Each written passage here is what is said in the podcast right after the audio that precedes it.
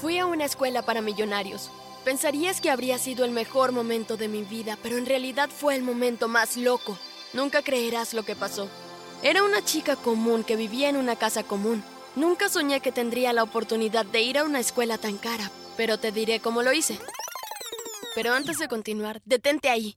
¿Ya te suscribiste al canal? Si es así, felicidades. Si no lo has hecho, ¿qué estás esperando? Rápido, presiona el botón de suscripción ahora. Y mientras lo haces, toca la campana de notificación también para que no te pierdas ninguna de estas locas historias. Todo comenzó cuando mi maestra me contó sobre esta increíble escuela para ricos. Costaba millones de dólares al año. Solo los hijos de las familias más adineradas podían permitirse ir allí. Pero este año la escuela estaba ofreciendo una beca a cualquiera que quisiera ir allí. Todos los costos estarían cubiertos por la beca. Deberías solicitar la beca, Carla, dijo la señora Green, mi maestra. Ella me dio los formularios de solicitud y esa noche me senté en la habitación a leerlos. Todo parecía bastante sencillo y comencé a completar los formularios. Estaba a mitad de camino cuando mi hermana mayor Tina entró en mi habitación. Carla, ¿tienes mi camisa azul? Ella preguntó. No, dije. No me dejas usar tu ropa. Tina estaba a punto de irse cuando notó los papeles en mi mano. ¿Qué es lo que tienes ahí? Ella preguntó.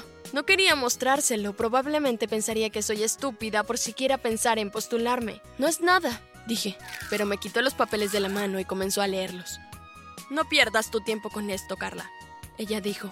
No te gustaría estar en una escuela como esa. Tiró los formularios de solicitud a la papelera y salió riendo para sí misma. Me acerqué y los saqué de la papelera. Rápidamente llené el resto del formulario y escondí los papeles. No le voy a decir a Tina que he presentado una solicitud. A la mañana siguiente, de camino a la escuela, dejé la carta en el buzón. En el formulario decía que el candidato ganador recibiría una carta el primer lunes de febrero.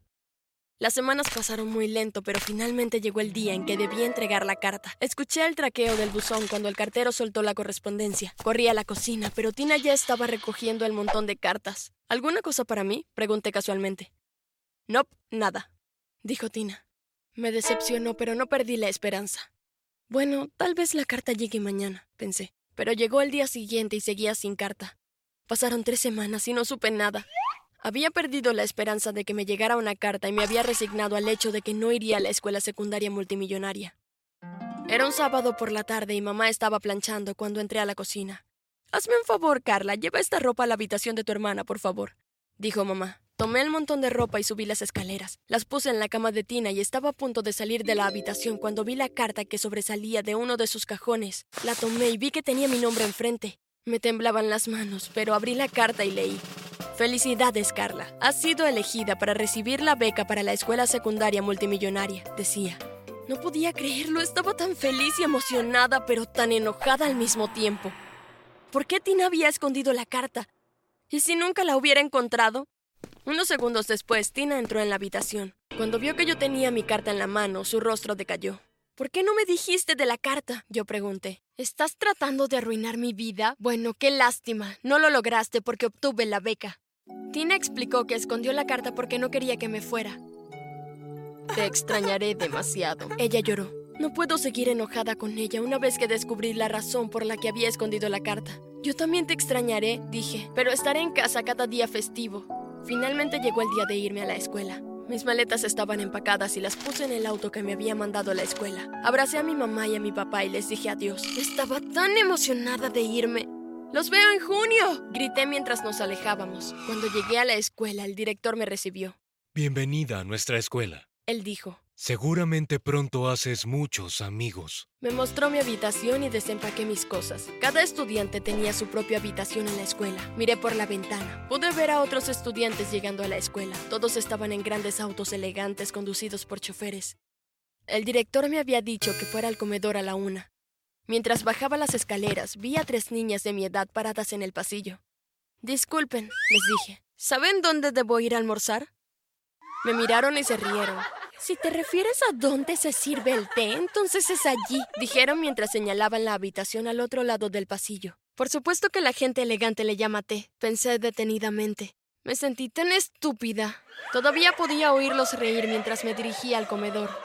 Ese fue el primero de muchos errores que cometí. No era como los otros estudiantes de la escuela. Me hablaban de manera diferente. Ellos también eran muy presumidos, especialmente Charlotte, Verity y Tamsin. Eran las más malas. Les decían a todos que yo solo estaba en la escuela porque había ganado la beca. Se aseguraron de que todos supieran que yo venía de una familia pobre, que mis padres ni siquiera tenían automóvil, mucho menos un automóvil con chofer. La única vez que me sentí feliz fue cuando vi a Luke. Estaba secretamente enamorada de Luke. Era tan guapo y divertido y cuando me veía sentada sola me sonreía. Solo ver su sonrisa me hizo sentir mucho más feliz. Luke era un chico popular, era alto y guapo. Me preguntaba por qué siempre usaba jerseys y blusas grandes y holgadas. Estaba segura de que tenía un gran cuerpo debajo de esa ropa. Debería lucirlo, pensé. Luke nunca me habló realmente. Siempre estaba rodeado de chicas bonitas y no tenía ninguna posibilidad. Un día me dirigía de regreso a mi dormitorio cuando Charlotte, Verity y Tamsin se acercaron a mí. Voy a ir a la villa de mi familia en Barbados este verano, dijo Charlotte. ¿A dónde vas tú?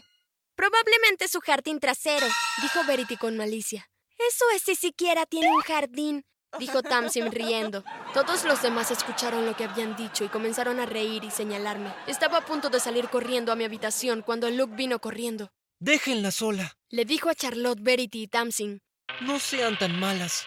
No podía creer que Luke me hubiera defendido. Después de eso nos hicimos buenos amigos. A veces Luke y yo salíamos juntos después de la escuela. La escuela tenía un terreno enorme y salíamos a caminar. Deseaba que Luke tomara mi mano, pero definitivamente me había puesto en la friendzone. Traté de coquetear con él, pero él no pareció darse cuenta y no me respondió. Me di cuenta de que Luke solo iba a ser mi amigo y eso era mejor que nada. Traté de ignorar a las chicas malas y a veces funcionaba. Esperaba que se aburrieran de intimidarme si las ignoraba, pero estaba equivocada. Al principio no vi las fotos en las paredes de la escuela. Fue solo cuando entré a la sala común que noté que todas eran mías. De alguna manera alguien se había apoderado de algunas fotos mías fuera de mi casa y las había puesto todas en la escuela. Encima habían escrito en grandes letras rojas, ¿Cómo vive la gente pobre? Estaba tan avergonzada, todos se reían, pero Charlotte, Verity y Tamsin se reían más fuerte. Sabía que ellas estaban detrás de esto. De repente Luke vino corriendo hacia mí, se veía tan enojado. Se paró a mi lado y les gritó a todos. No debería importarle si alguien es rico o pobre, no importa lo que tenga su familia. Se ganó su lugar en esta escuela a través del trabajo duro, dejen de ser malas. Mientras todos miraban en estado de shock, Luke tomó mi brazo y me llevó a su habitación. Estaba tan feliz de que él me hubiera defendido. Realmente debo gustarle, pensé. Luke estaba en la cama cuando decidí que era el momento. Me acerqué y traté de besarlo. Pero en vez de devolverme el beso, simplemente me apartó de él. ¿Qué estás haciendo? Dijo. No quiero besarte. Lo había arruinado todo. Salí corriendo de la habitación de Luke llorando. Cuando llegué a mi habitación, agarré mi maleta y comencé a empacar todas mis cosas. Ya no quiero quedarme aquí, pensé. Quiero ir a casa. Casi había terminado cuando Luke entró a mi habitación. ¿Qué estás haciendo? Preguntó. Me voy, respondí.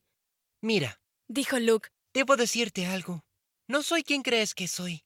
Entonces, Luke se quitó la peluca y se quitó la camisa holgada. No podía creer lo que veía en mis ojos. De pie frente a mí estaba mi hermana mayor, Tina. ¿Qué estás haciendo aquí? Lloré.